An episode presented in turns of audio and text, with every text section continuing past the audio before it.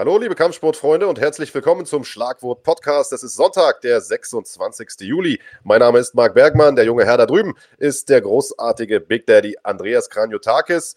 Und wir besprechen heute die vorerst finale Fight Night aus Fight Island, denn die UFC wird in den kommenden Wochen wieder in Las Vegas veranstalten und den Ausstand auf Fight Island, den hat man gegeben mit einer stark besetzten, mit einer ja, mengenmäßig äh, top besetzten Card, 15 Kämpfe, das gab es schon viele, viele Jahre nicht mehr in der UFC, ein absolutes Novum und aus deutscher Sicht besonders interessant, zwei Deutsche waren daraus vertreten. Am aller, allerwichtigsten ist aber, dass es sich bei dieser Veranstaltung auch um die finale Veranstaltung unseres großen Tippspiels handelt. Das heißt, heute wird der Sieger gekürt, lieber Andreas Kranjotakis, und man sieht es an deinem Gesicht schon.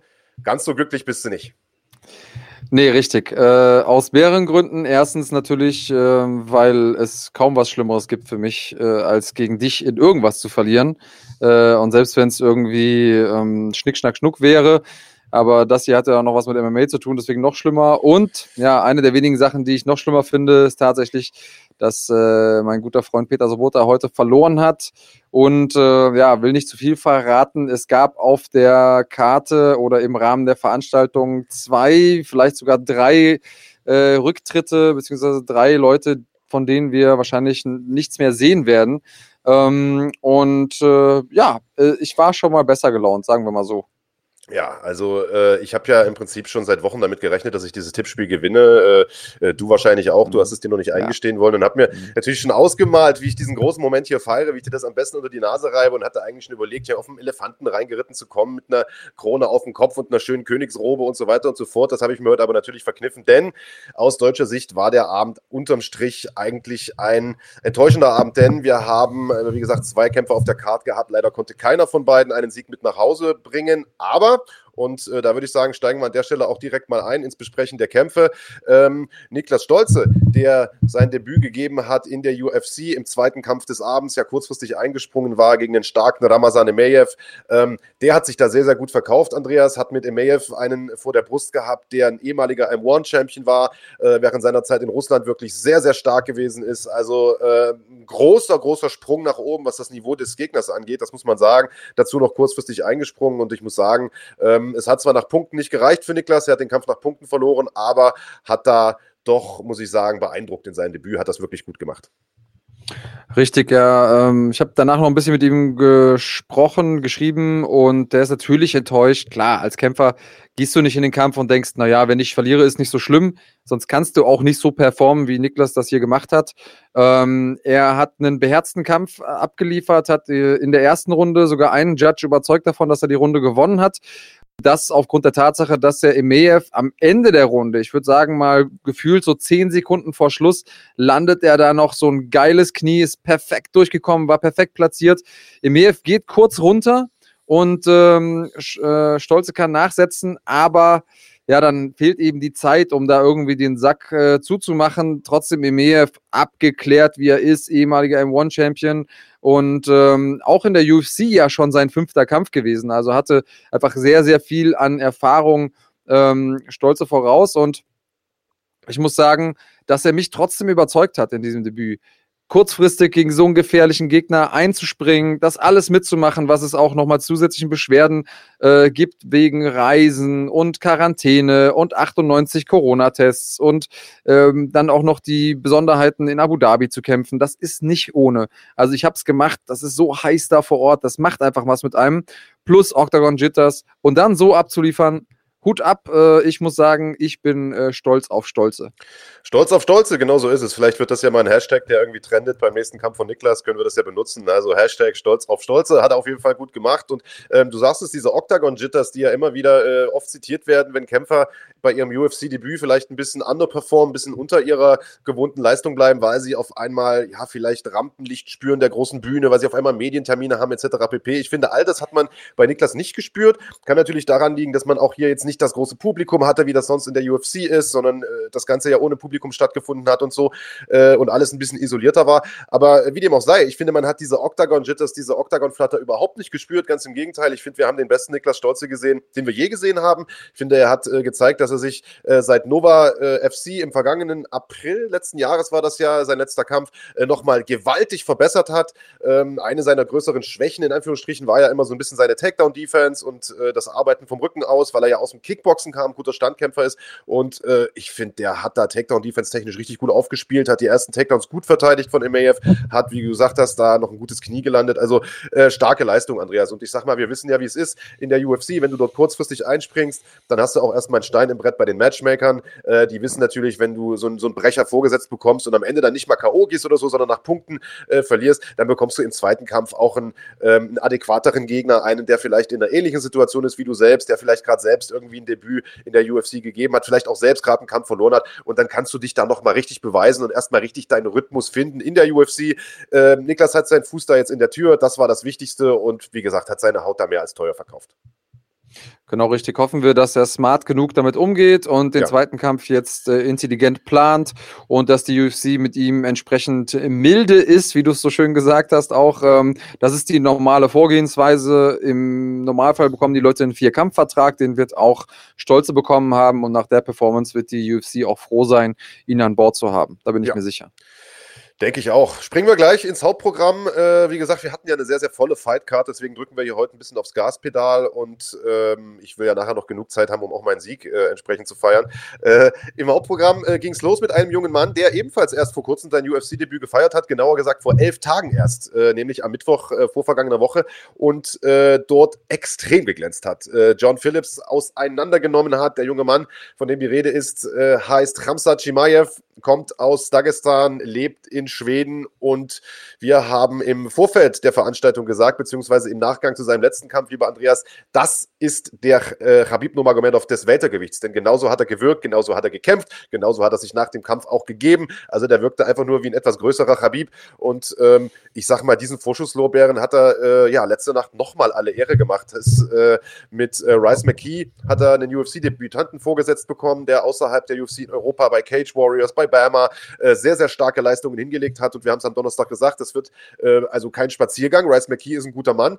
Ähm, aber auf der Wette hat er den auseinandergenommen.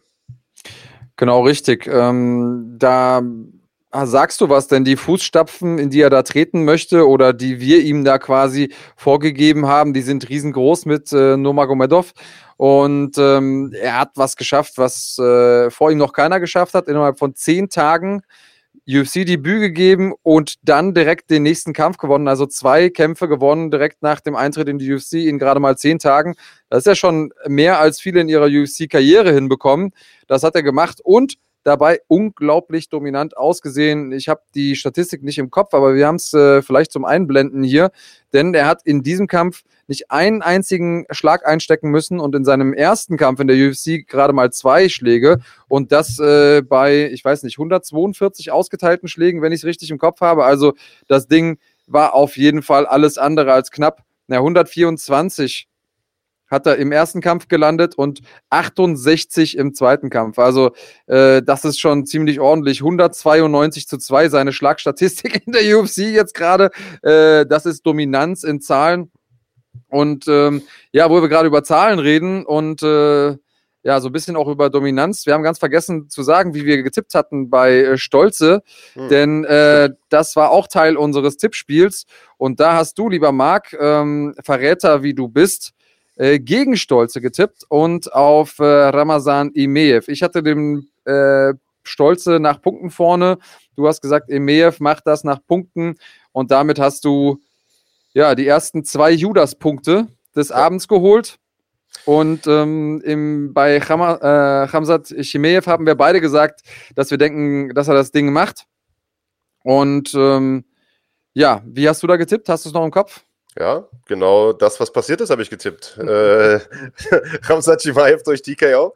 Und äh, das ist tatsächlich auch passiert in der ersten Runde. Und ich muss dir sagen, ich habe mir diesen Kampf angeguckt und dachte mir, Alter, was ist denn nur mit diesem Referee los? Warum bricht er diesen Kampf denn nicht ab? Weil der saß da drauf auf dem, auf dem Rice McKee. Und es ist ja cool, wenn du gerade am Anfang eines Kampfes einem Kämpfer nochmal irgendwie Zeit gibst, dass er sich erholen kann und dass er nochmal da rauskommt und so weiter. Aber Alter, du hast ja gerade vorgelesen, wie viele, wie viele Schläge der da gelandet hat. Also das waren gefühlte drei Zilliarden und der hämmert da rein und hämmert da rein und Elbow Ellbogen und nochmal Ground and Pound. Und ich meine, selbst wenn es auf die Deckung geht, Alter, ey, der liegt da unten und törtet sich ein, da kommt da nichts mehr. Hätte man auch, ich sag mal, 10, 15 Sekunden früher vielleicht abbrechen können, den Kampf. Aber gut, ich will nicht meckern. Ähm, was ich nur noch vielleicht sagen will zur Leistung von äh, ist, es ist ja nicht nur diese beeindruckende Top Control und dieses harte Ground and Pound und die guten Chokes, die er ja auch hat, wie wir im letzten Kampf gesehen haben, sondern auch der Einstieg, Alter. Also du musst ja den Kampf erstmal runterkriegen, so auf dem Boden, um das zu machen, was er da gemacht hat.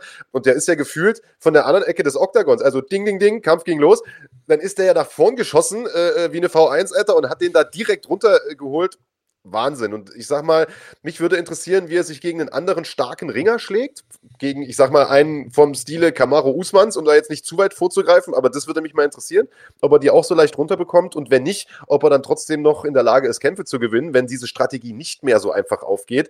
Ähm, Weiß ich gar nicht. Äh, das würde, würde mich mal interessieren. Er selbst hat erstmal andere Pläne, hat im Nachgang per Twitter äh, Damien Maya herausgefordert, der, äh, wie ich finde, ähm, ein machbares Matchup äh, für ihn ist. Was, was denkst du denn? Ja, ich sag mal, so ein äh, Prime Damien Maya, einer, der auf der Höhe seiner Leistungsfähigkeit ist, einer, der ähm, topfit ist, der ist für jeden eine Gefahr, keine Frage.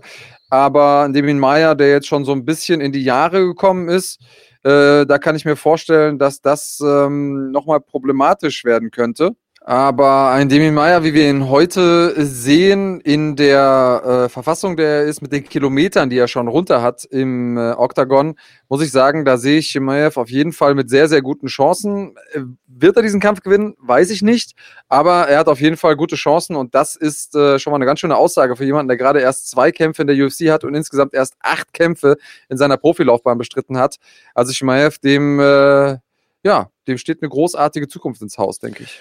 Ja, sind wir mal gespannt. Also, äh, der ist natürlich super selbstbewusst, hat hinterher auch direkt irgendwie diese Titelbewegung gemacht und äh, ist, äh, ja, ist einfach, weiß, was er kann, sagen wir es also so. Ähm, aber was man ja sehr, sehr häufig sieht bei solchen Kämpfen, die so ein extremes Selbstvertrauen haben, ist, dass dieses Selbstvertrauen auch sehr schnell bricht, wenn sie mal Gegendruck bekommen. Und es würde mich einfach mal interessieren, wie, das habe ich ja gerade schon irgendwie mal angedeutet, wie er sich verhält, wenn er einen hat, mit dem er das nicht so einfach machen kann, wie er das gestern mit Rice McKee gemacht hat, wenn er also einen bekommt, wo er sich mal ein bisschen dran abrackern muss, wo er vielleicht auch mal eine verpasst bekommt und wo mal was zurückkommt. Ja, die äh, Woodleys, also, Colby Covingtons, Usmans dieser Welt. Ja, genau. Also das wären auf jeden Fall mal total interessante Duelle. Natürlich wird es noch ein bisschen dauern, bis er solche Leute vorgesetzt bekommt, aber ich sag mal, wenn man ihm einen Damien Maya gibt und den haut er weg, dann ist der Weg da hoch gar nicht mehr so weit. Also dann hat er da schon doch ein paar Sprünge nach vorn gemacht in extrem kurzer Zeit. Also mhm. ich glaube, da haben wir jemanden, mit dem wir in Zukunft noch sehr viel Spaß haben könnten. Ähm, aber auch wenn das immer blöd klingt, den schlussendlichen Beweis ist er uns noch schuldig. Fakt ist, diese zwei Kämpfe, die er jetzt gemacht hat, Alter, die waren natürlich also absolut beeindruckend, absolut spektakulär. Das ist genau richtig. Ähm, also zweimal in so kurzer Zeit zu performen. Eine Sache hat er bewiesen. Er ist ein absoluter Kämpfer. Und zwar mit einer richtigen Kämpferseele, einem Kämpferherz. Und während eigentlich jeder Kämpfer auf der Maincard sonst gesagt hat, ja, äh, jetzt weiß ich gar nicht, wie es weitergeht, ich will erstmal nach Hause zu meiner Familie. Das zeigt auch, wie beschwerlich das ist, da in dieser Quarantäne zu sein, wie weit ab man sich vom Rest der Welt fühlt. So schön und gut, dass da gemacht ist auf Yas Island. Trotzdem ist man im Prinzip komplett abgeschnitten und, äh, und weit weg. Und äh, er hat gesagt, nee, meinetwegen bleibe ich hier, schickt mir den nächsten vorbei. Ich kämpfe auch gegen zwei an einem Abend. Natürlich ist das ein bisschen überzogen, aber es zeigt seine Einstellung. Und das ist ein Typ, der, äh, wenn man den Geschichten aus dem Gym glauben darf, ohne Probleme mit Alexander Gustafsson boxt und ohne Probleme jemanden wie Ili Latifi auf den Boden ringt. Und die sind beide Gewichtsklassen über ihm. Also äh, ja, schauen wir mal, wie es mit ihm weitergeht. Der Typ ist auf jeden Fall einer, den man auf dem Zettel haben muss. Ja. Dann kommen wir zum ja wahrscheinlich unschönsten Ergebnis des Abends oder zum unschönsten Thema des Abends. Es hätte das glänzende Comeback von Peter Sobotta sein sollen, der ja seit zwei Jahren etwa nicht mehr gekämpft hat außerhalb der UFC jede Menge zu tun hatte, eigene Familie gegründet hat, sein eigenes Gym vergrößert hat, eine eigene Veranstaltung gemacht hat und so weiter und so fort. Und jetzt mit Alex Oliveira einen äh, wirklich tollen Namen als Comeback-Gegner präsentiert bekommen hat, nachdem ja Gunnar Nelson unter anderem äh, im Gespräch war, ähm, hat er jetzt mit Alex Oliveira einen vom, ja, vom, vom, mit ähnlich viel Name-Value irgendwie vorgesetzt bekommen, aber einen, den er auch hätte schlagen können, das haben wir im Vorfeld so gesagt, wir haben da sogar schon eine passende Strategie eventuell zurück, äh, zurechtgelegt, ähm, was am Ende aber aber passiert ist, Big Daddy, und dann will ich da auch gar nicht zu viel sagen, sondern jeder eher so ein bisschen das Feld überlassen ist, ähm, dass wir auf der einen Seite einen Peter gesehen haben, dem ähm, ja scheinbar so ein bisschen der Biss gefehlt hat. Und das ist eine Sache, die hätte ich mich gar nicht getraut zu sagen heute. Wenn er es nicht selbst gesagt hätte, dann im Anschluss in einem sehr, sehr emotionalen äh, Social Media Posting.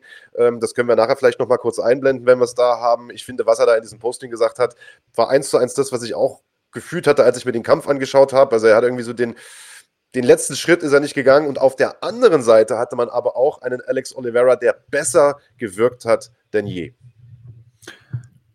Ja, hast du schon gut zusammengefasst. Ähm, ich glaube, hätten wir einen Alex Oliveira gesehen in einer ähm, durchschnittlichen Verfassung, dann hätte Peter sehr, sehr gute Chancen gehabt. Denn auch wenn es unterm Strich dann eindeutig war auf dem Punktrichterzetteln, also ähm, ich glaube 30, 27, das war, das war relativ klar, ähm, muss man sagen, und das ist eine entscheidende Szene, Tobi, kannst du gleich nochmal einblenden, wenn ich darauf zu sprechen komme, ähm, muss man sagen, dass man gesehen hat, dass die beiden auch mehr oder weniger auf Augenhöhe waren, aber Olivero einfach durch seine Geschwindigkeit es immer wieder geschafft hat, Peter draußen zu halten und Peter seine Stärken dadurch nicht ausspielen konnte. Äh, sprich, er konnte äh, nicht rankommen in die, in die Boxdistanz, er konnte nicht rankommen in die, in die ringerische Distanz, ins Grappling übergehen und dann vielleicht so den Kampf auf den Boden verlagern. Das ist die ganze Zeit nicht gelungen. Äh, Peter hat gute Kicks, ähm, hat auch ein paar Mal versucht mitzukicken, aber Oliveira hat einfach ja, noch ein bisschen schneller getreten, noch ein bisschen präziser getreten, hat ihn in der ersten Runde einmal gut am Körper erwischt. Ähm, aber, und äh, das äh, sehen wir jetzt hier einmal gerade, hat auch in der ersten Runde seinen Arm gebrochen mit einem Kick. Ich gehe mal davon aus, dass das äh, entweder diese Aktion war oder eine ähnliche. Also Peter hat einen Kick geblockt von Oliveira und die kamen nicht nur schnell, sondern auch hart. Peter hat es immer wieder versucht durchzukommen und ähm, was viele Leute nicht wissen, er schlägt hier die linke gerade, ähm, die war gebrochen und zwar während des Kampfes. Und äh, ich habe mit ihm telefoniert, äh, bevor er nach Abu Dhabi geflogen ist und sagte zu mir, ey, ich äh, habe mich die ganze Zeit gewundert, warum meine Hand so weh tut, äh, wenn ich Pratze mache, springen und so bin ich mal zum Arzt gegangen und der hat mir gesagt, ja, kein Wunder, nach einem Röntgenbild, das Ding ist auch gebrochen. Ähm, mit einer gebrochenen Hand durchs Trainingscamp, jetzt mit einem gebrochenen Arm äh, aus dem Kampf gekommen. Und ähm, da kann man natürlich nachvollziehen, dass er irgendwie das Gefühl hat, so vielleicht hat mein Körper einfach nicht mehr die Stabilität, die er braucht, nachdem er ja auch eine Nackenverletzung hatte und so weiter und so fort. Ähm, wer will es ihm nachsagen? Äh, ich will jetzt hier gar keine Ausreden finden, denn Ausreden sind das nicht. Ich glaube, dass Peter, und das habe ich ihm auch nochmal geschrieben heute Morgen, in der Lage dazu ist, in den Top Ten mitzuhalten, wenn er komplett ohne Rücksicht auf Verluste reingeht. Denn das hat so ein bisschen ähm, diese letzten paar ähm, diese letzten paar Prozent, die haben gefehlt. Diese, dieses, was man äh, aus 300 kennt, ich komme zurück, entweder mit meinem Schild oder auf meinem Schild, das hat gefehlt. Dieser Moment, wo er gesagt hat, ist mir jetzt egal, was passiert, ich gehe rein und wenn ich mir jetzt noch den anderen Arm breche, das ist wurscht. Das hätte er gebraucht, um hinten raus noch was machen zu können. Er war nicht chancenlos, aber Oliveira einfach immer dieses kleine bisschen besser für mich. Und äh, dadurch hat er einen guten Kampf gekämpft, aber auch zu Recht verloren, muss ich sagen. Wie hast du es gesehen? Ja, ich sehe es genauso. Also äh, Oliveira hat das natürlich auch clever gemacht, direkt von Beginn an da die langen Kicks etabliert. Und ich sag mal, wenn du dir ähm, natürlich gleich zu Beginn auch irgendwie die Hand brichst oder den Arm brichst, dann hast du da von, von, von Beginn an natürlich auch ein Handicap. Und ähm, ja, Peter hat selbst ja gesagt in dem Social Media Posting, er sagt, ich habe einfach den Business, ich habe das gespürt im Ring und ähm, ohne Ausreden war an dem Tag einfach, einfach der schlechtere Kämpfer und äh, hat gesagt, ich habe im Cage gemerkt, dass ich einfach nicht mehr das Zeug dazu habe, oben mitzuhalten. Ich finde, das ist eine sehr, sehr ehrliche Aussage und ich glaube, wir haben da äh, einen Rücktritt rausgehört. Ähm, sollte es so sein, ist das natürlich schade, denn äh, Peter ist nicht nur einer der erfolgreichsten, einer der verdientesten Kämpfer der deutschen Szene, sondern äh, auch mit weitem Abstand einer der sympathischsten. Ähm, sollte es der Rücktritt gewesen sein, ich glaube, wir werden ja hier eh in Zukunft mal noch mit ihm sprechen, ähm, aber auf dem Weg will ich es trotzdem schon loswerden, war es äh, auf jeden Fall eine schöne Karriere, eine tolle und hat mich gefreut. Bin stolz ein Stück weit auch, die äh, komplett begleitet zu haben dürfen. Ähm, und du siehst das ja, glaube ich, sogar noch mal aus einer ganz anderen Warte, lieber Andreas. Ja, klar, das ist, äh, ist was Besonderes äh, für mich, ähm, erstmal Peter so gut zu kennen. Er war im Prinzip Begleiter. In dem Moment, wo es klar war, dass ich MMA als Profi machen werde, war er mein Wegbegleiter Nummer eins. Ähm, neben ihm ist vielleicht noch Jonas Bildstein einer der zwei Leute, die mich wirklich die ganze Zeit begleitet haben oder einen langen, langen Weg begleitet haben ähm, und die ich so als, als Waffenbrüder gewonnen habe im MMA. Und es ist spannend, weil wir uns kennengelernt haben irgendwie auf einem kleinen äh, Trainingslager der Berserker in, in Polen und damals äh, hat keiner irgendjemanden gekannt. Und ähm, dann sind wir beide irgendwie Kämpfer geworden, die international gekämpft haben. Und dann kam dieses ganze Social Media Ding dazu und äh, wie sich das alles entwickelt hat. Er hat jetzt ein großes Gym, ähm, hat eine eigene Veranstaltung. Ich kommentiere, habe den Podcast mit dir. Ähm, und jetzt seinen letzten Kampf zu kommentieren, das ist schon einfach, wenn ich heute nochmal zurückgucke, das macht mich alles schon sehr emotional, weil wir einfach so einen weiten Weg gegangen sind. Und ich glaube, dass äh, er einen guten Grund hat, um nicht weiterzukämpfen. Er, er könnte weiterkämpfen, wenn er Lust hat. Äh, das traue ich ihm zu, wenn er Bock drauf hat. Aber er hat so viel erreicht, er muss keinem mehr was äh, beweisen. Und aus meiner Sicht, er war zwar der erste, der oder erst in Anführungsstrichen der zweite in der UFC aus Deutschland, aber er hat für mich äh, trotzdem ähm, die Vorreiterrolle ähm, inne, denn er war im Vergleich zu Dennis Siever jemand, der auch mal vor die Kamera gegangen ist, den man als Posterboy nehmen konnte, der den Sport auch in der Öffentlichkeit vertreten hat. Dennis Siever hat hervorragende sportliche Leistungen abgeliefert. Ich hoffe, dass mich da jetzt keiner falsch versteht, aber Peter hat da einfach als äh, Ambassador noch ein bisschen mehr Arbeit gemacht. Und all die Leute, die jetzt nachkommen, ähm, wir haben jetzt Niklas Stolze, der reingekommen ist, der auch gekommen ist aus seinem Gym in Peters Gym, um da den letzten Schliff zu bekommen. Du hast es gesagt, Stolze jetzt seine Takedown-Defense verbessert. Ähm, wir haben einen Dustin Stolzfuß, der auch den Sprung jetzt zur äh, Contender Series geschafft hat. Auch der hat mit Peter ähm, äh, trainiert. Und er ist einfach so ein, so ein Schwungrad der deutschen MMA-Szene geworden, dass viele Leute über ihn, über ähm, ja, sein, sein Netzwerk, das er sich aufgebaut hat, seine Trainingscamps, sein Know-how, auch immer wieder den Sprung in große Organisationen geschafft haben. Und da bin ich sehr, sehr stolz, ähm, ja, da irgendwie ein Teil mit zu sein und stolz auf ihn vor allen Dingen auch. Also, du merkst es vielleicht, ich bin ein bisschen emotional. Das ist, äh, ist eine große Sache für mich. Ähm, und äh, ich finde, das sollte auch eine große Sache sein für die deutsche MMA-Szene, denn ähm, da geht auf jeden Fall eine unserer Legenden und einer der Männer, die diesen Sport äh, mitgeprägt haben in den letzten Jahren. Ja, und ich glaube auch noch mitprägen werden, denn äh, nur weil er jetzt irgendwie als aktiver aller Wahrscheinlichkeit nach erstmal zurückgetreten ist, ähm, heißt das ja nicht, dass er, dass wir ihn jetzt gar nicht mehr sehen werden, sondern im Gegenteil, ich glaube, er wird als Trainer, als Kopf äh, des Planet Eater Teams und so weiter äh, uns sicherlich noch einige Erfolge bescheren, hat ja ein paar gute, gute Leute im Rennen, Mert Yildirim, einer seiner Jungs und äh, viele andere mehr. Also ich glaube, er wird uns da als Trainer erhalten bleiben und äh, weiterhin sozusagen die deutsche Szene bereichern. Hier sehen wir ihn nochmal, Peter Sobotta. Ähm, sollte es der letzte Kampf gewesen sein, ist es natürlich natürlich schade, dass er sich ja nicht mit dem Sieg verabschiedet hat, aber ähm, ich glaube, er hat genug schöne Siege gehabt in seiner Karriere, genug Triumphe auch in der UFC feiern können, äh, dass er rückblickend sagen kann, das war eine schöne Karriere und äh, darum geht es doch letzten Endes. Ähm, ja, mal gucken. Ich glaube, in den nächsten Tagen, Wochen werden wir ihn immer hier einladen, wenn er das alles ein bisschen äh, hat setzen lassen und Bock hat, mit uns zu sprechen drüber. Und dann gucken wir mal, ob es noch einen Kampf gibt oder ob das tatsächlich der letzte war. Ähm, ja, trotzdem äh, schade natürlich für Peter. Äh, schade auch für uns, denn wir beide haben auf Peter getippt äh, als Sieger im Tippspiel. Äh, da gab es sozusagen null Punkte für, für beide. Ähm, gute Leistung von Alex Oliveira, das muss man bei, bei allem äh, drumherum auch sagen. Also der hat das wirklich sehr, sehr stark gemacht und ähm, ja, muss man, muss, muss man auch hier, glaube ich, den Kopf nicht zu sehr hängen lassen, hat gegen einen guten Nee, Mann. also und man muss auch mal auf der anderen Seite sagen, Alex Oliveira, Oliveira ist ein super wilder Typ. Hm. Und der hat extrem diszipliniert gekämpft. Und das bedeutet für mich gleichzeitig, dass er die, um die Gefährlichkeit von Peter weiß und dass er genau wusste, wenn er sich einen Fehler erlaubt, dann kann es auch für ihn vorbei sein. Ähm, und das alleine ist schon eine Errungenschaft. Wenn so ein gefährlicher Typ sich so disziplinieren muss und äh, sich so an den Gameplan halten muss und so kämpft, wie das Oliveira gemacht hat, dann zeigt das eben auch, auf was für einem Level Peter ist. Ähm, also ich verstehe, dass er jetzt wahrscheinlich sehr, sehr traurig ist und seine Fans auch, aber ähm, es gibt schon sehr, sehr viel, auf das man stolz sein kann. Und ähm, ja, er kann auf jeden Fall mit erhobenem Haupt äh, gehen, wenn er denn gehen möchte. Und ähm, kann sagen, kann zurückblicken und kann stolz sein. So ist es. Machen wir weiter. Äh, ein Duell im Halbschwergewicht. Der Paul Craig, der Engländer, bekam es zu tun mit Gaji Murat Antigulov. Ein Kampf, bei dem wir beide getippt haben. Paul Craig durch Submission. Du hast gesagt Runde 3, ich habe gesagt Runde 1. Ja, was soll ich sagen? Du wolltest eigentlich auch die dritte Runde nehmen. Ja, das stimmt.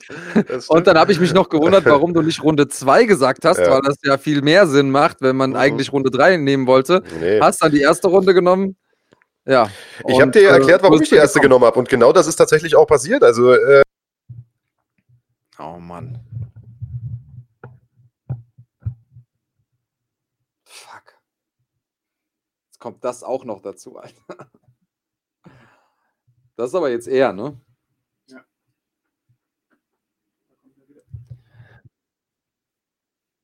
Also, du hast angefangen, Keine Ahnung. Geht es jetzt nicht mehr? Was ist jetzt anders? Es muss doch an irgendwas liegen. Und an mir kann es doch hier nicht liegen. Ich habe nichts verändert. Ich verstehe es ich nicht, Alter. Keine Ahnung. Du hast angefangen mit, ich habe dir auch erklärt, äh, äh, warum ich die erste Runde getippt habe. Ja, also erst eine Runde getippt, ja tatsächlich mit Absicht, weil ich mir dachte, da sind alle noch trocken, da kriegst du einmal schneller irgendwie reingewirkt und ich sag mal, der Antigulov selbst ist ja auch kein Verkehrter am Boden, hat glaube ich auch irgendwie 15 Submission-Siege oder sowas. Den irgendwie mal so zu erwischen ist gar nicht so einfach, gerade wenn die dann schon äh, ein bisschen schwitzig sind und ein bisschen rutschig sind. Also äh, deswegen dachte ich mir, gut, also wenn es nicht in der dritten ist, wo alle schon platt sind und kaputt sind und der vielleicht auch ein bisschen angeklingelt ist, dann in der ersten und deswegen erste Runde. Und genau das ist ja tatsächlich auch passiert. Also äh, ich konnte mein Glück kaum fassen. Ähm, ja, hat er gut gut gemacht. Hat er gut gemacht, der Paul Craig. Und ich sage mal, ehrlicherweise auch nicht unbedingt die cleverste Strategie von Gaji Murat Antigulov, der ja im Prinzip keine Sekunde verschwendet hat äh, und den Paul Craig da runtergeholt hat. Klar, der Antigulov ist ein guter Submission-Mann, aber man weiß ja Paul Craig auch. Und warum bleibt er da nicht ein bisschen stehen und ballert erstmal eine Runde mit dem? Äh, konnte ich überhaupt nicht verstehen. Äh, am Ende ist er dann sozusagen freiwillig in die Guard von Paul Craig oder hat, hat versucht erstmal irgendwie die Halfguard und sowas. Und äh, Craig hat das äh, ja sofort äh, genutzt und hat da methodisch Zentimeter für Zentimeter äh, sich diesen Würger erarbeitet. Beziehungsweise den Armbar, der es ja dann geworden ist. Ähm, nee, es war ein Triangle. Doch ein Triangle. Ja, und, ja. und das ist eine Sache, die ich äh, nicht verstehe, vor allen Dingen, weil er so gut ist. 15 Submission-Siege hat er schon als ja. Profi und ähm, ist da in einer Situation gelandet, wo man eigentlich sofort weiß, okay, oh, ein Arm ist da äh, fast nicht mehr drin in dem Ding. Äh, Paul Craig hatte am Anfang die Triangle nicht fest zu aber er hatte sie so fest zu, dass Antigulov nicht weiter rauskam, außer er hätte alles draufgesetzt. Aber Antigulov hat sich einfach da ein bisschen weiter rein. Der wollte noch ein bisschen pounden. Der hat sich gedacht, ich bin hier nicht in Gefahr, bis es irgendwann zu spät war. Und Craig hat immer so Schritt für Schritt für Schritt für Schritt den ähm, Schlüssel enger gemacht. Und ähm, es gibt so ein paar Schlüssel. Dinge, die man bei der Triangle beachten muss. Also die erste Sache ist, äh, wie ähm, steht das Schienbein zu den Schultern? Ist das Schienbein wirklich parallel zu den Schultern? Dann ist die Triangle ziemlich gut.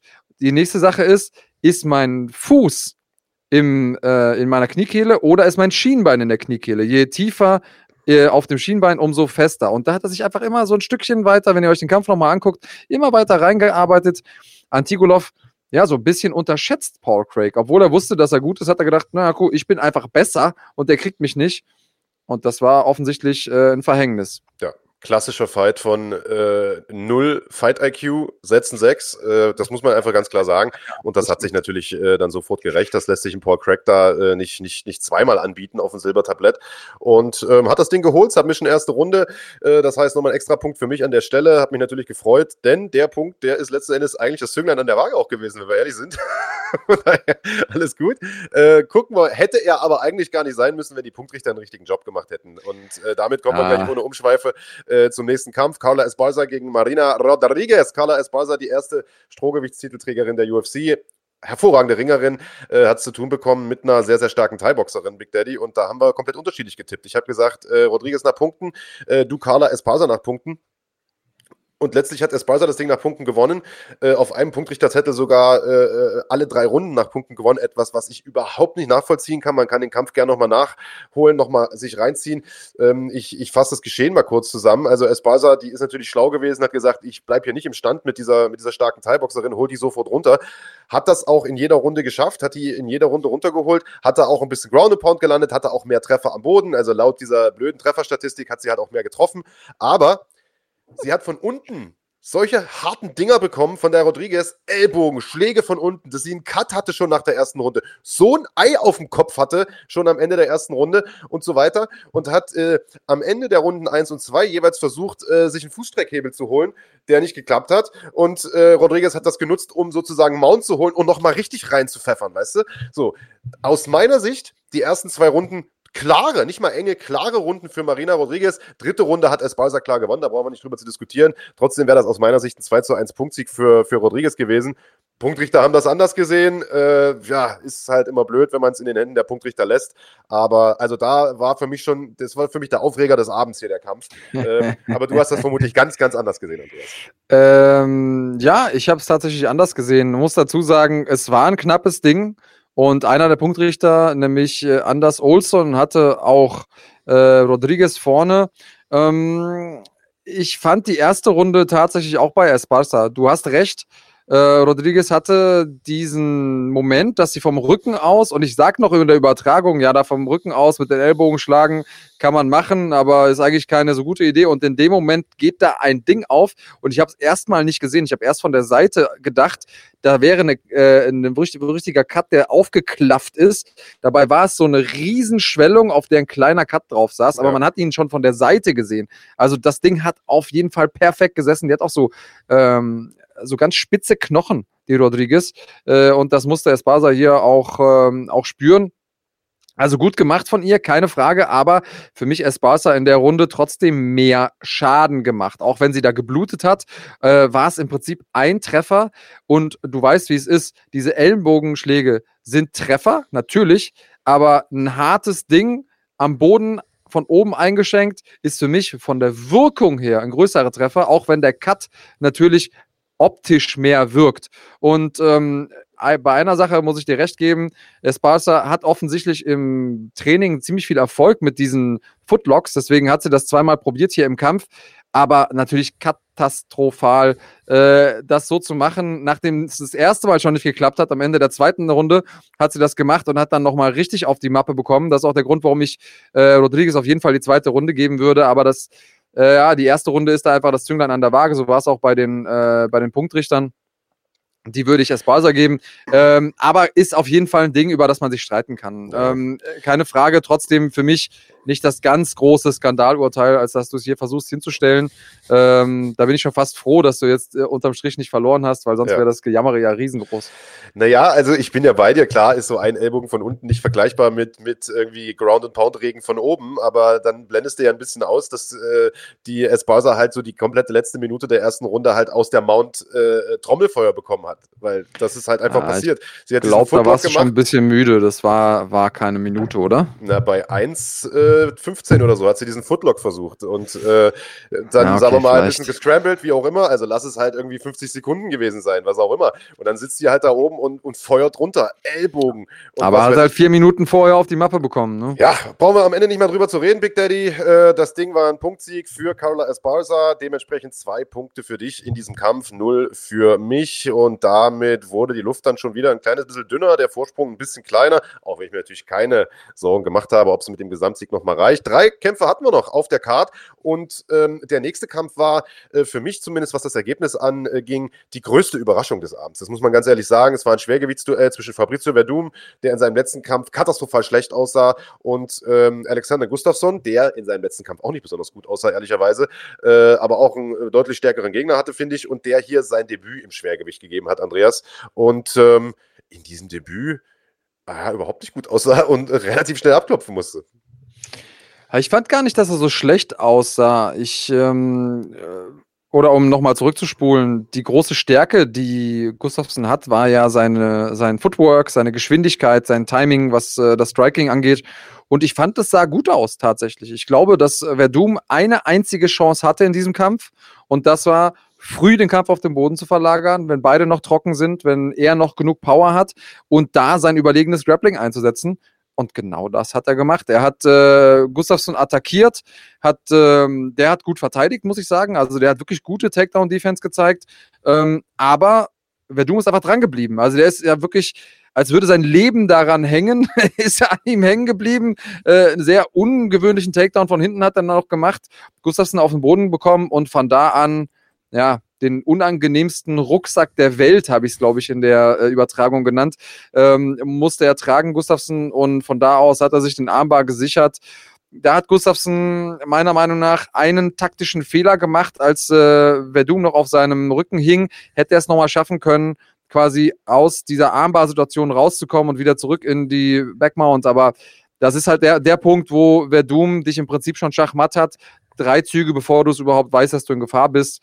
Ähm, also da, äh, ja, muss man Verdum einfach sagen, hat er richtig gemacht, denn ganz im Ernst, in der zweiten Runde hätte er das schon nicht mehr geschafft. Und ähm, Gustafsson lässt das zurück in einer sehr, sehr schwierigen Situation, denn der hatte ja eigentlich die Idee, jetzt nochmal hier äh, einen zweiten Wind zu bekommen, einen zweiten äh, Frühling zu haben, im Schwergewicht nochmal anzugreifen, nachdem es ja im Light Heavyweight für ihn nicht gereicht hat. Ich glaube, dreimal hat er da schon nach dem Gold gegriffen.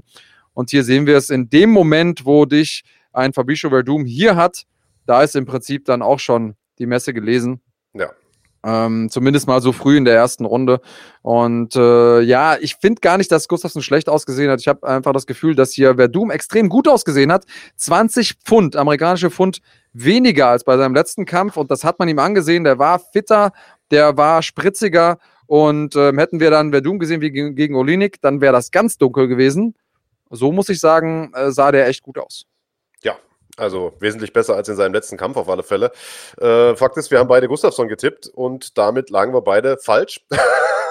also, null Punkte für uns beide. Also hätte ich echt nicht für möglich gehalten, muss ich ganz ehrlich sagen. Also, aber da sieht man, was möglich ist, wenn man, äh, wenn man sich nochmal reinhängt, wenn man das Trainingslager nochmal ernst nimmt und so weiter. Und ähm, wer weiß, was, was, äh, was vor dem letzten Kampf vorgefallen ist bei Verdum, denn da sah der ja wirklich aus wie ein anderer Kämpfer, muss man ehrlicherweise sagen. Ähm, hey, Mal gucken. Also, was man jetzt mit Gustafsson macht, mal sehen. Vielleicht bekommt er mal einen Standkämpfer jetzt noch irgendwie vorgesetzt oder so. Aber äh, ich weiß ja auch nicht, ey, ob ich ihn jetzt gegen die, die Francis Nganus dieser Welt sehen möchte oder sowas. Ähm, Ganz im ja, Ernst, ich glaube, das wird ein besserer Kampf werden als gegen Verdum. Das also, glaube ich auch. Das glaube ich ja. auch. Aber ähm, gucken wir mal. Also, was wir vielleicht mitnehmen können, ist, dass er im Schwergewicht. Ähm, oder dass er den Wechsel ins Schwergewicht besser verkraftet hat als zum Beispiel, äh, wie heißt er hier aus New York, der Dicke mit der Plauze, äh, Gian Villante, der ja mhm. einfach mal in seinem Schwergewichtsdebüt aussah, als hätte er einfach nur bei McDonalds sich vorbereitet, sechs Wochen lang. ähm, also Gustafsson war natürlich auch ein bisschen, ein bisschen molliger gewesen, aber wirkte jetzt nicht, als hätte er sich einfach nur das Schwergewicht angefressen, sondern der mhm. sah ähnlich aus, äh, wie als Herbstschwergewicht, nur einfach ein bisschen gesünderer Speckgürtel ja. drum. Also das ja, war. Nicht äh, aufgebläht, nee, sondern einfach genau. ein bisschen mehr. Richtig, also das fand ich auch. Ähm, ja, gucken wir mal. Vielleicht war es halt wirklich das, was du gerade gesagt hast, eine Lücke genutzt von Verdum und äh, einfach baden gegangen, denn äh, Gustafsson vielleicht, ähm, ja, ist er in seinem zweiten Kampf ja, wenn es den geben wird, äh, dann besser. Äh, kommen wir zum Co-Hauptkampf, äh, lieber Andreas. Ein Duell, das ich im Vorfeld mit gemischten Gefühlen betrachtet habe und dessen Ergebnis ich im Nachgang auch jetzt mit gemischten Gefühlen betrachte, denn äh, ich, wie jeder MMA-Fan wahrscheinlich bin ich ein riesiger Fan von Shogun gewesen, schon immer und habe eigentlich gar keinen Bock Bock mehr, den, den kämpfen zu sehen. Also spätestens seitdem er da in, in Hamburg äh, vor zwei Jahren so eine Riesenpackung bekommen hat äh, gegen den Smith, gegen den Anthony Smith, habe ich gesagt, Alter, komm Shogun, hör auf jetzt äh, und, und hör auf zu kämpfen. Jetzt haben sie hier den Abschiedskampf äh, gebuckt von Rogerio Noguera, der sich Shogun offensichtlich gewünscht hat. Ähm, die beiden haben ja schon zweimal gegeneinander gekämpft. Zweimal hat Shogun das Ding gewonnen. Zweimal waren es unglaublich spektakuläre Schlachten. Ähm, ja, der dritte Kampf war jetzt nicht eine ganz so spektakuläre Schlacht, das muss man sagen, Andreas. Man hat den beiden ja Alter schon so ein bisschen angesehen und vor allen Dingen die Schlachten, die sie geschlagen haben, schon so ein bisschen angesehen. Aber die haben gezeigt, dass sie auf jeden Fall noch knallen können, wenn es drauf ankommt. Ja, böse Zungen würden jetzt sagen, dass man denen auch angesehen hat, dass wir nicht mehr dieselben Regularien, was äh, das Testen auf äh, leistungssteigernde Substanzen angeht, haben, wie was? damals in Japan. ähm, aber äh, natürlich haben die ja auch jetzt ein paar Kilometer mehr runter und natürlich ähm, haben die äh, auch schon ein paar Jahre mehr auf dem Buckel, aber es war ein guter Kampf und das, äh, das muss man sagen. Also dieses alte Männer-Rumgeschiebe, das man hätte befürchten können, war es nicht. Es war trotzdem ein Kampf, der ja eine gewisse Spannung hatte, der ähm, auch ein gewisses Hin und Her hatte, also äh, auch eine gewisse Spannungskurve. Und beide sahen schon noch aus wie Kämpfer, aber beide sahen auch aus wie Kämpfer in, im Herbst ihrer Karriere. Also insofern bin ich da auch froh, dass keiner von denen jetzt nochmal gegen einen jungen Wilden gekämpft hat, weil das wäre, glaube ich, nicht so ansehnlich gewesen. Sie gehören beide zu den paar Leuten, die es geschafft haben, ihre PS oder ihre Leistungen aus Pride auch in der UFC äh, ja nicht ganz zu wiederholen, aber zumindest mal daran anzuknüpfen. Shogun war ja sogar Champion und ähm, da haben sie was gemein mit Verdum. Das war also noch eine echte Karte für Liebhaber des MMA-Sports, äh, für Hardcore-Fans.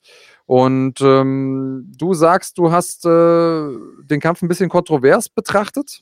Ja, fand das Urteil jetzt nicht so gut, ehrlicherweise. Also war jetzt nicht so schlimm wie bei dem Esparza-Kampf. Ähm, ich meine, ich gönn's natürlich so auch Shogun, dass er das Ding da am Ende gewonnen hat. Es war ja eine Split-Decision, also ein Punktrichter hatte äh, den Lilnock äh, vorn, den, den Rogerio vorn.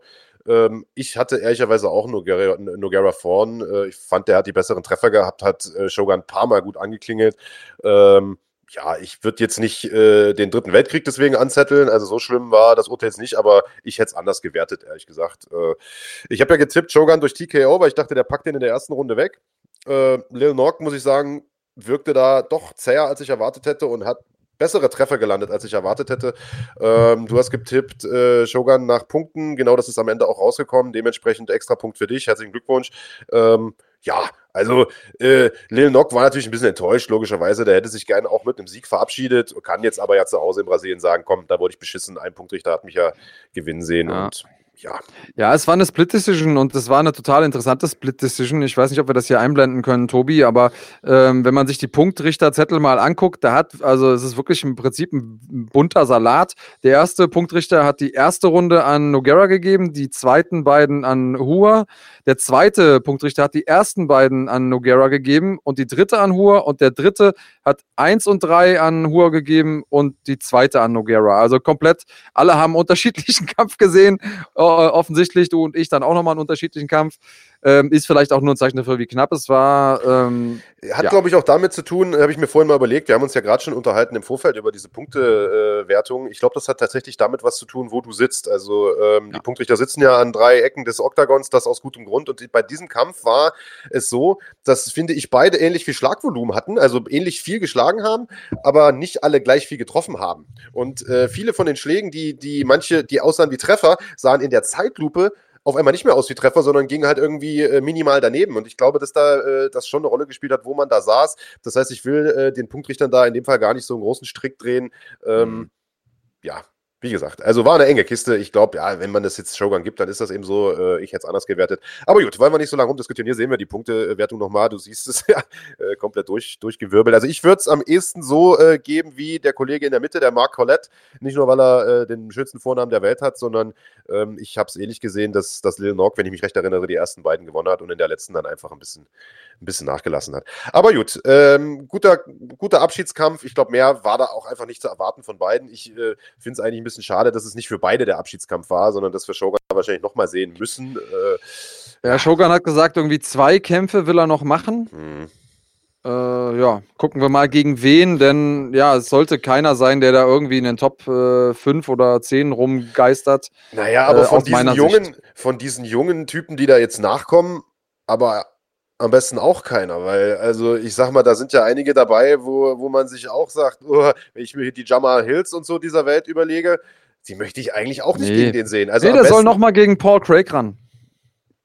Das wäre zum Beispiel ein interessanter Kampf oder vielleicht irgend so eine andere äh, äh brasilianische Legende da. Ich weiß gar nicht, vielleicht mal äh, so ein, keine Ahnung, äh, einen, Glover Teixeira vielleicht oder, oder sowas. Weißt das wäre auch gut, ja. Sowas. Glover. Ähm, das könnte ich mir ganz gut für ihn vorstellen. Ähm, ansonsten, ja, weiß ich auch nicht. Oder muss man mal gucken, was man mit ihm macht. Also ähm, ich, ich Er gegen Glover in Brasilien. Ja, das wäre doch was. Das wäre doch ein schöner Main-Event für irgendeine so Fight Night. Also ich glaube, äh, alles andere, ich wünsche mir halt nicht so eine Hinrichtung für ihn da in seinen letzten ein, zwei Kämpfen. Das mhm. muss nicht sein. Ähm, ja, Hauptkampf hatten wir noch offen. Äh, Darren Till gegen, ähm, sag schon, gegen Robert Whittaker, ehemaliger äh, Champion, beide aus dem Weltergewicht hochgekommen ins Mittelgewicht. Äh, Whittaker, wie gesagt, lange Zeit äh, Champion gewesen. Till, äh, für den es ja äh, in den letzten Jahren immer so ein bisschen durchwachsen gelaufen ist. Die UFC mag ihn natürlich, weil er zum einen einen super interessanten Stil hat, weil er auch einfach eine coole Socke ist und so. und hat ihn da aber auch immer ein paar Kämpfe gebucht, in die er vielleicht lieber nicht hätte gebucht werden sollen. Den Titelkampf zum Beispiel gegen Tyron Woodley. Und ich habe es ja im Vorfeld gesagt, ich bin ein großer Fan von Darren Till, einfach weil ich ihn gern Kämpfe sehe, weil ich finde, dass er eine coole Sau ist. Aber ich glaube einfach, dass er in Klammern noch vielleicht nicht das Zeug hat, Champion zu werden. Also ich glaube, der ist einfach ein geiler Kämpfer, den kannst du in Main Events buchen, der macht immer gute Fights, der ist immer für Unterhaltung da, aber es fehlt einfach so dieses Millefetzchen, was, um es bis ganz nach oben zu schaffen. Und ich finde, das hat man gestern, gestern auch wieder gesehen. Jetzt ist er erst 27, er hat noch viel Zeit, sich zu entwickeln. Also vielleicht kommt das ja auch noch, dass er noch reift. Äh, aber aktuell sehe ich ihn einfach nicht als Champion, auch wenn das sein großer Traum ist, sondern der ist einfach so ein, so ein People's Champion, so ein unterhaltsamer Kämpfer fürs Publikum. Der hat eine riesen erste Runde hinter, hingelegt gegen Robert Whittaker, aber hat sich dann einfach zunehmend das Heft aus der Hand nehmen lassen und äh, ja, schade eigentlich für ihn. Ich hätte es ihm gegönnt, äh, aber Whittaker hat das gut gemacht, hat ihn da systematisch auseinandergenommen mit diesen, mit diesen tiefen Low-Kicks, mit diesen Calf-Kicks, hat ihn dadurch ein bisschen die Beweglichkeit genommen, die Spritzigkeit genommen. Ähm, trotzdem muss ich sagen, ist es mir immer wieder ein absolutes Fest, äh, mir Darren Till anzugucken, weil er einfach den saucoolsten Stil überhaupt hat. Ja, ähm, kann ich dir zustimmen. Da ist super viel passiert in dem Kampf und ähm, diese erste Runde, in der hat Whittaker nochmal zeigen können, ob er wirklich noch ein Champion ist. Also von seiner Einstellung her. Mhm. Natürlich ohne Gürtel im Moment, aber ja. äh, von seiner Einstellung her, denn von dem Ding zurückzukommen, alle Achtung, und vor allen Dingen dann in so eine zweite Runde zu kommen, in der er ja seinerseits im Prinzip äh, Till überrollt hat, hat auch den Knockdown geschafft ähm, also hat beide, sich selber einen Knockdown gefangen, darauf spielst du an, Andreas, ne? Hat einen Ellbogen, glaube ich, gefangen in der ersten Runde. In der ersten und, Runde, genau, ja, richtig. Und ist, ist auf die Bretter äh, gegangen. Einen guten genau. Ellenbogen gefangen, kurz, ich habe es gar nicht gesehen, weil die Kamera auf der anderen Seite war in der Übertragung, erst in der Wiederholung. Ja, also er hat sich da diesen Ellenbogen eingefangen, wird auf den Allerwertesten gesetzt in der ersten Runde und dann in der zweiten Runde so zurückgekommen und das Ding, das hat er gemerkt, das hat ihn durchgeschüttelt. Ähm, ich glaube, er hat sogar gefragt in der Rundenpause, mit was hat er mich denn getroffen.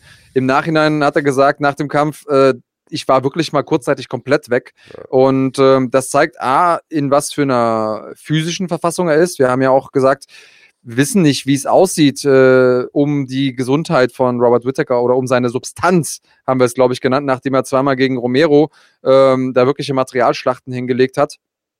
Und dann hat er aber in der zweiten Runde was gemacht, was Darren Till in seinem äh, letzten Kampf auch gemacht hat. Und zwar dieser Sidekick äh, gegen das vordere Bein und dabei hat sich Till wohl das Knie verletzt und hat gesagt, jetzt wo ich selber gespürt habe, finde ich, das Zeug gehört verboten.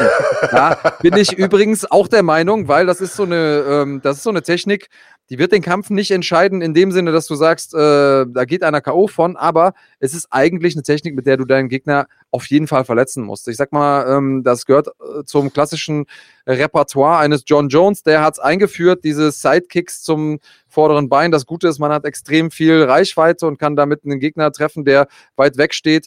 Das Problem ist, du äh, zwingst halt das Knie in eine unnatürliche Position und ähm, warum solche Aktionen erlauben, die einfach nur darauf abzielen, den Gegner zu verletzen, das verstehe ich nicht. Gut, anderes Thema. Ähm, ich muss sagen, äh, Darren Till, und da bin ich ein bisschen anders eingestellt als du, ähm, der hat gezeigt, dass er mithalten kann und da, er hat ja Runden gewonnen. Er hat ja zwei Runden gewonnen. Ähm, es war sein erster Fünf-Runden-Kampf in der UFC sein erster Kampf, der, wo er wirklich über alle fünf Runden gegangen ist. Und ähm, nee, der hat das gut gemacht, Mann. Der, der ist da schon oben nah, nah dran, auch wenn er nicht oben mit dabei ist. Israel Adesanya, der Mann, der jetzt gerade den Titel hat, hat, hat gesagt, weißt du was, ist mir egal, dass er verloren hat. Ich will trotzdem irgendwann gegen Darren Till kämpfen. Der ist einfach ein geiler Kickboxer und ich glaube, das wäre auch ein geiler Kampf, wenn die beiden aufeinandertreffen. Whittaker und Till haben beide gesagt, das war der stressigste Kampf, in dem die jemals waren, denn die haben sich gegenseitig belauert, haben die ganze Zeit gewartet, ja. dass sie den anderen auskontern können. Und wer macht denn jetzt den ersten Schritt? Whittaker für mich einfach der, der dem Sport mehr treu geblieben ist, muss man sagen. Also der Mixed Martial Arts gekämpft hat, während Till eben gekickboxt hat, äh, hat Whittaker sein gutes Ring mit eingestreut und das war dann für mich auch der ausschlaggebende Punkt. Deswegen Whittaker mit absoluter Champion-Performance gegen einen brandgefährlichen Darren Till, der das Ding genauso gut hätte gewinnen können heute, äh, aber ihm hat da einfach ein bisschen die Erfahrung gefehlt. Ja, also wie gesagt, ich sage ja auch nicht, der ist meilenweit entfernt von der Spitze so. Ich sage ja, er spielt da oben mit. Es fehlt halt dieses Quäntchen. Und ähm, das brauchst du eben, das hat Robert Whittaker gehabt, äh, deswegen hat er den Kampf gewonnen. Äh, aus meiner Sicht auch recht deutlich gewonnen, auch wenn es irgendwie 3 zu 2 nach, nach Runden irgendwie ist und so. Äh, ja, kann man sich drüber streiten. Aber ist äh, trotzdem freue ich mich immer, Darren Till auf einer Fightcard zu sehen, das muss man sagen, weil der Typ halt einfach nur geile Kämpfer abliefert. Das äh, ist so und du hast es gesagt, es war ein Belauern, hast du es genannt. Ich fand, es war wirklich ein sehr, sehr schönes Taktieren, also für Freunde des Standkampfes eine, eine Lehrstunde eigentlich. Also äh, diese 25 Minuten, die solltet ihr euch unbedingt geben. Ja, und äh, wir hatten ja beide irgendwie auch getippt äh, auf Robert Whittaker. Ich allerdings vorzeitig, du nach Punkten. Das heißt, noch ein extra Punkt für dich, Big Daddy. Also es ist hinten raus doch nochmal ganz schön eng geworden, nachdem ich ja eigentlich einen gigantischen Vorsprung schon hatte.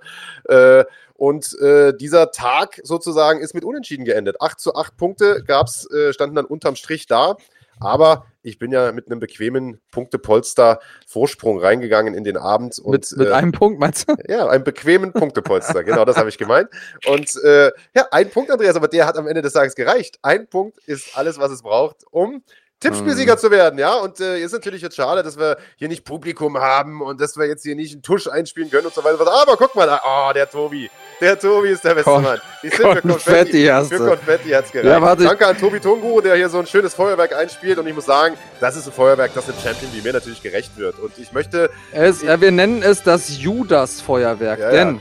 hättest du, hättest du genauso wie ich aus Solidarität mhm. auf Niklas Stolze getippt, obwohl mhm. er der Außenseiter war dann äh, hätte das Ding hier anders ausgesehen, dann wäre ich nämlich hier Sieger. Aber äh, ja, das ist. Wärst du äh, übrigens tatsächlich sogar, denn äh, wir hatten ja eine Sonderregel. Natürlich. Wenn es unentschieden endet, äh, dann hätten wir ja auf die 50.000, äh, wer den Bonus abräumt, getippt. Das hättest du sogar gewonnen mit Pork Crack. Aber Richtig. wir tippen hier nicht aus Solidarität, sondern um zu gewinnen. Das ist die Champions Mentality, das ist das Champions Mindset. Und äh, Andreas, ich möchte natürlich auch ein Champion des Volkes sein, ein Champion, der seinen Titel verteidigt. Das heißt, ähm, das soll es ja eigentlich nicht gewesen sein hier mit dem Tippspiel, sondern wir werden weitermachen. Es wird eine zweite Saison geben. Die UFC macht ja auch keine Pause, die äh, machen direkt weiter. Ich weiß nicht genau, wann wir mit dem nächsten Tippspiel einsteigen. Das entscheiden wir jetzt mal noch im Nachgang, weil jetzt ist ja eigentlich auch erstmal Urlaub angesagt und so weiter und so fort. Aber es liegen ja noch große Veranstaltungen vor uns. Im Rest des Jahres wird es noch einige Kracher geben. Wir haben noch Habib gegen Justin Gaethje, was noch äh, uns erwartet. Wir haben jetzt am 15. August äh, Daniel Cormier gegen, äh, gegen Stipe Miocic äh, und so weiter. Also einige große Kämpfe und ja, Andreas, vielleicht hast du beim nächsten Mal ja mehr Glück, obwohl ich glaube, glaube, wenn wir dieses Tippspiel zehnmal machen, werde ich zehnmal gewinnen. Also von daher äh, rechnet ihr nicht so viele Chancen aus. Mehr Glück hast du jetzt gerade gesagt. Du, okay. Du naja. mehr Glück, ja, ja, genau. Ah, okay. Ähm, ja, vielleicht noch mal kurz zur Auflösung. Was äh, darf, muss ich denn machen? Also der Einsatz war ja, dass der Verlierer, und das bin ja dann zumindest mal auf dem Papier, jetzt gerade ich, mhm. auch wenn der moralische Verlierer ganz klar du bist, denn deine, die entscheidenden Punkte kommen aus, äh, ja, aus deinem Verrat der deutschen MMA-Szene gegenüber. Ja. Ähm, aber gut, was, äh, was muss denn der Verlierer, den ich dann jetzt wohl darstelle, hier machen? Erklär noch mal ganz kurz. Wer ist der Verlierer? Kannst du mal sagen? Ich war kurz Tonprobleme gehabt. Ähm, äh, der gut aussehende von uns beiden. Jetzt war der Ton weg. Oh, jetzt habe ich wieder nicht gehört. Naja. Jetzt höre ich dich original nicht mehr. Also Danke, Tobi. Der Verlierer von uns beiden ist derjenige, der besser aussieht. ja, Big Daddy, also ich weiß ja, dass du äh, es schon gar nicht erwarten kannst, deine Strafe dir abzuholen. Äh, äh du devoter Hund, du willst hast den Dildo schon in der Hand und erwartest deine Strafe. Aber ich spanne dich noch ein bisschen auf die Folter. Du bekommst heute noch nicht mitgeteilt, äh, was deine Strafe sein wird. Ich habe ein, zwei gute Ideen, muss dazu noch ein bisschen was organisieren ähm, und bin mal gespannt. Also äh, in einem der nächsten Podcasts werde ich das auf jeden Fall äh, verkünden und dann hast du ja, sagen wir mal, über die Sommerpause genug zu tun, äh, wenn es überhaupt eine Sommerpause gibt. So richtig ist das ja auch noch nicht raus. Äh, sozusagen das Sommerloch zu füllen ähm, mit deiner Laudatio äh, zu einem Thema meiner Wahl, denn das äh, war ja sozusagen die Bedingung. Der Verlierer muss eine glühende Rede halten zu einem Thema, das der Gewinner bestimmen kann. Und wie gesagt, ich habe ein paar Themen im Petto. So viel vielleicht vorweg, es ist jetzt keins von diesen No-Brainern, also es wird nicht Ringgirls und es wird auch nicht Bier oder Fleisch sein. Das ist mir einfach zu einfach, das ist mir zu simpel. Ein Champion wie ich, der sucht sich natürlich was Richtiges aus und äh, was das sein wird, das erfahrt ihr in einer der nächsten Folgen des Podcasts. Oh, oh, äh, mir schwant da Übles. Ich habe ich hab ein Thema im Kopf und äh, ich hoffe, dass es das nicht ist, aber ich werde dir nicht verraten, welches es ist. das wäre eine tatsächliche Strafe. Sag's mir denn aber hinterher mal, würde mich mal interessieren. nee, es geht ja weiter. Es sei denn, wir machen einen anderen Einsatz das nächste Mal. Ach so, du hast Angst, ja. dass du nächste Saison wieder verlierst und das dann machen musst. So ja, ja, das also ist natürlich gut ja möglich. Dass du wieder solche Stitch-Moves Kann natürlich gut passieren. Gut. Das kann passieren. Also, man sieht es ja auch schon auf meinem Shirt. Royal Rumble, also der royale äh, der royale Moderator, der Tippspiel-König. Und so möchte ich in Zukunft angesprochen werden. Äh, Marc Bergmann verabschiedet sich an dieser Stelle. Ja, war von Anfang an eigentlich klar, wer das Ding gewinnt. Äh, aber wir haben es ja König der Verräter gemacht. bist du maximal. ja, liebe Freunde, also ergötzt euch nochmal an diesen Bildern hier. Ähm, huldigt eurem König. Wir sind äh, zurück äh, am Donnerstag, denn da schauen wir voraus auf die nächste Veranstaltung, auf die nächste UFC Fight Night, denn es wird natürlich weiter gekämpft in der UFC. Diesmal sind die, äh, wird der Käfig wieder in Las Vegas aufgebaut, im Apex nämlich. Und es gibt einen sehr, sehr spannenden äh, Main Event im Mittelgewicht, nämlich ähm, Edmund Shabazian bekommt es zu tun mit Derek Brunson, Big Daddy. Ich weiß gar nicht, kommentierst du das Ganze? Ich habe die Ehre tatsächlich ja. und ähm, äh, wir haben jetzt äh, heute und gestern, also Samstag und Sonntag dieser Woche, auch äh, noch ein paar Sachen gehabt von äh, GMC Olympics zwar. Äh, und am Sonntag äh, kämpfen ein paar große Namen da. Koga, Adorf, Samsonice, Silderim, um nur ein paar zu nennen, im Grappling zwar aber schaltet mal ein. Also das Ding ist echt gut angenommen worden. Am Samstag hatten wir ja. da schon echt ein paar ordentliche Abrufe jenseits der 20.000. Ähm, also lohnt sich auf jeden Fall, sonst würden ja nicht so viele Leute einschalten. So Macht das auch mal, schaut mal vorbei auf unserem äh, ja, Mutterschiff-Kanal sozusagen von runfighting.de. Da gibt es eh ohnehin super coole Sachen. Jeden Dienstag, jeden Freitag 16.30 Uhr neue Videos mit neuem Content zu euren Lieblings-MMA- und Kampfsportstars aus äh, der internationalen und deutschen Szene. Ja, und es gibt vor allen Dingen endlich wieder Live-Sport. Also du hast es gesagt, die GMC Olympics mit einer Zweitagesveranstaltung jetzt dieses Wochenende. Es gibt jetzt kommenden Freitag das Comeback von One Championship am äh, 31. Juli mit No Surrender, einer Thai-Box-lastigen Card aus Bangkok mit den Megastars der Thai-Box-Szene. Sollte auch keiner verpassen. 16.30 Uhr geht es los. Zwei Titelkämpfe, das Debüt vom ehemaligen Glory Champion City Chai und vieles, vieles mehr.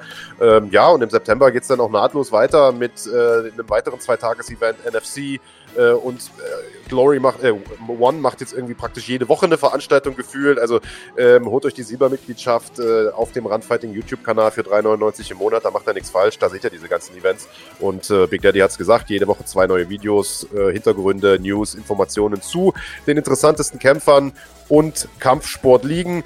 Das war es jetzt erstmal äh, von uns hier für heute. Ich äh, feiere jetzt erstmal äh, meinen Sieg, trinke mein verdientes Siegerbierchen und wir hören uns wieder am Donnerstagabend um 20 Uhr mit der Vorschau auf die Fight Night kommendes Wochenende. Macht's gut, bye bye. Und äh, ja, feiert nicht zu wild und bleibt Konfetti! Woo! We are the champions, my friend. And we'll keep on fighting to the end. Bam, bam, bam, bam. Macht es gut.